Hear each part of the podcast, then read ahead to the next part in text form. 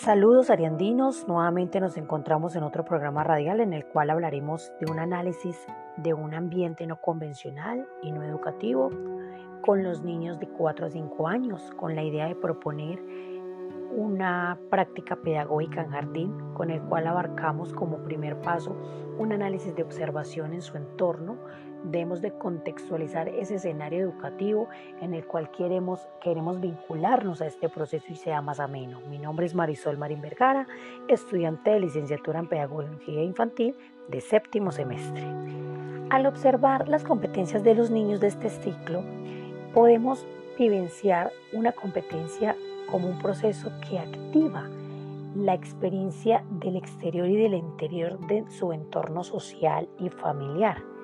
donde está vinculado las dimensiones. En este caso hablemos de una dimensión del desarrollo de competencia, donde podamos establecer esas diferencias entre el deseo y la creencia de relacionarse con otro grupo, de ser un, un, un niño cooperativo o un grupo cooperativo. Debemos identificar esas emociones en un control emocional, una competencia que active el vivir de su relación, que pueda clasificar esa experiencia, el razonamiento, sus propias experiencias, donde pueda, se pueda vivir esas normas y valores, donde el niño empiece a sentir ese deseo de culpa, que es como el sentimiento básico del ser humano en el primer ciclo escolar que le causa interés en el momento de estar con sus compañeros, ¿cierto? De ir, tocar, mirar, golpear que es como el sujeto cooperativo que es observar y ver ese rol y así poder eh, vincularse y relacionarse y tener como ese, ese deseo propio de estar allí. Hay algo importante que es la hipótesis de la intención. Por ejemplo, cuando el niño nos dice, mamá, ¿dónde está? O mamá, ¿por qué está enojada?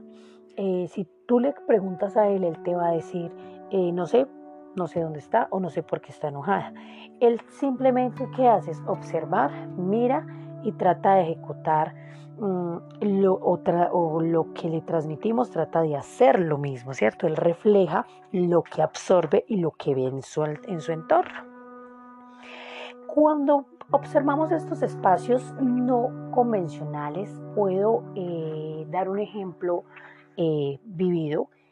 cuando sacamos los niños del aula y nos vamos hacia otro escenario, el niño se activa más y se concentra más en esta temática porque hay otra persona, hay otra idea eh, de educación, la realiza sin ningún pero. Eh, pienso que lo hace porque la persona que hay allá tiene una temática diferente. Por ejemplo, digamos, quiere hacer algo de literatura, pero lo va a vincular con lo lógico-matemático, entonces, digamos, lo hace por medio de una literatura, pero esa literatura que va a tener, va a tener una historia de números, donde diga, por ejemplo, el número uno se fue a pasear y se puso tenis de colores, y el número dos lo acompañó vestido de triángulo. Entonces a eso les llama la atención. Entonces es una estrategia buena de no seguir siendo tradicionales en llegar al aula y mostrarle a un niño el número uno, en plasmarlo en un tablero, sino contárselo por medio de este arte, que es un arte que nos ayuda a desarrollar ese aprendizaje del pensamiento del niño, donde memorice, razone y resuelva el problema en el cual queremos que él esté. Adicional a eso, debemos de desarrollar ese, ese entorno social y emocional donde el niño tenga una relación eh, simple, donde se desarrolla con un lenguaje corporal de gestos, como sus primeras palabras cuando es el balbuceo, el grito, la risa, imitar al papá o a la mamá de lo que está haciendo. Ese desarrollo físico que es esa capacidad motora de vincular todas las extremidades, de mirar esas acciones, el comportamiento intelectual que tenga el niño, la relación. Es como avanzar frente al, al camino y ver qué espacios podemos vincular en este camino.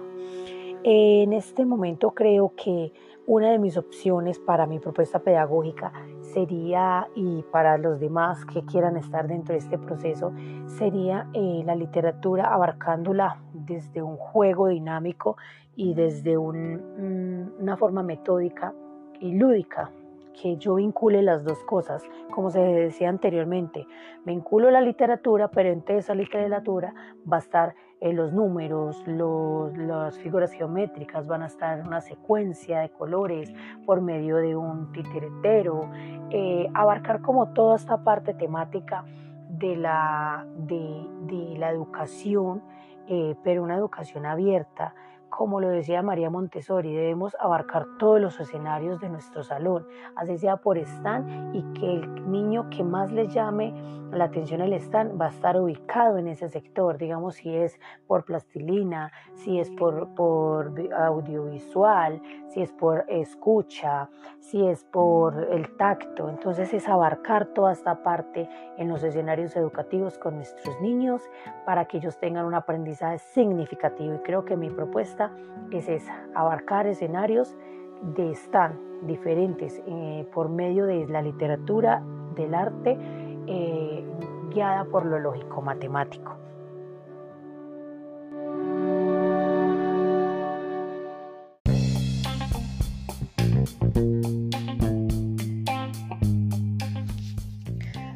Hola ariandinos, les habla nuevamente Marisol Marín Vergara, de octavo semestre de licenciatura en Pedagogía Infantil. Actualmente vivo en la ciudad de Manizales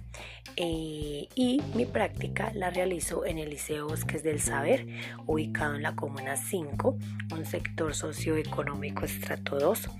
Mm, en este caso, vamos a hablar de cómo hacer esa literatura infantil en un aprendizaje impactante en esos niños y niñas de transición de este colegio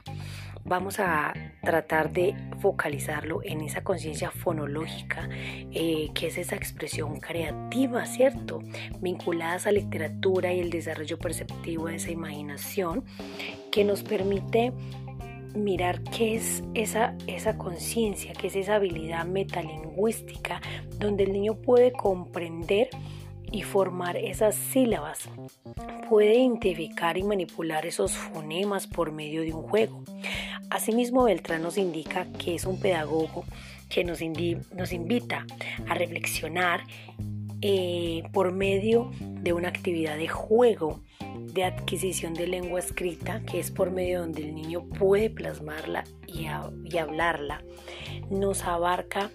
todo este procedimiento fonológico, que es una habilidad de escuchar, identificar y manipular eh, la parte lingüística, en este caso que es nuestra práctica, que vamos a hablar de la eh, literatura,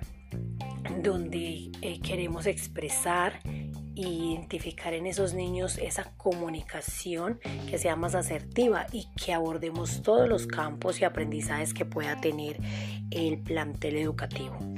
Voy a hablarles un poco de la institución educativa Liceo Bosques del Saber. Es una institución formada hace 19 años. Tiene aproximadamente 180 niños desde inicio ciclo preescolar hasta básica primaria, contando con 60 niños de preescolar en dos jornadas en el cual eh, tienen sus salones, sus juegos, tienen su área eh, dividida de básica primaria. Creo que eh, dentro de este contexto, para mí, mi práctica me ha permitido abordar varios campos, ser más creativa, más dinámica, más lúdica, ser más motivadora y vincularme a la innovación del aprendizaje,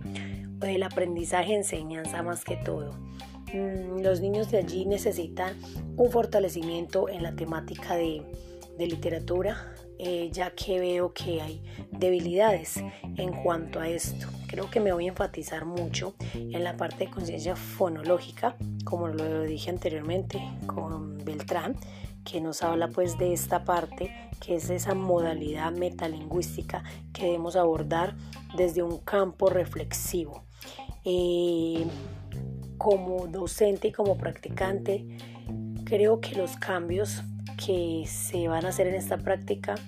van a ser creativos y asertivos. Quiero que esos niños sean más eh, libres, que narren, que cuenten, que identifiquen y se vea una contextualización de mi práctica diferente a lo que tiene planteado cada docente titular de allí de la institución, que podamos ejecutar una idea de literatura en los infantes eh, desde un campo y un ámbito descriptivo y creativo y responsable.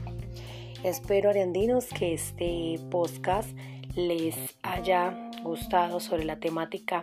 eh, de literatura infantil en el aprendizaje, que creo que es un área impactante en la parte de conciencia fonológica, una expresión creativa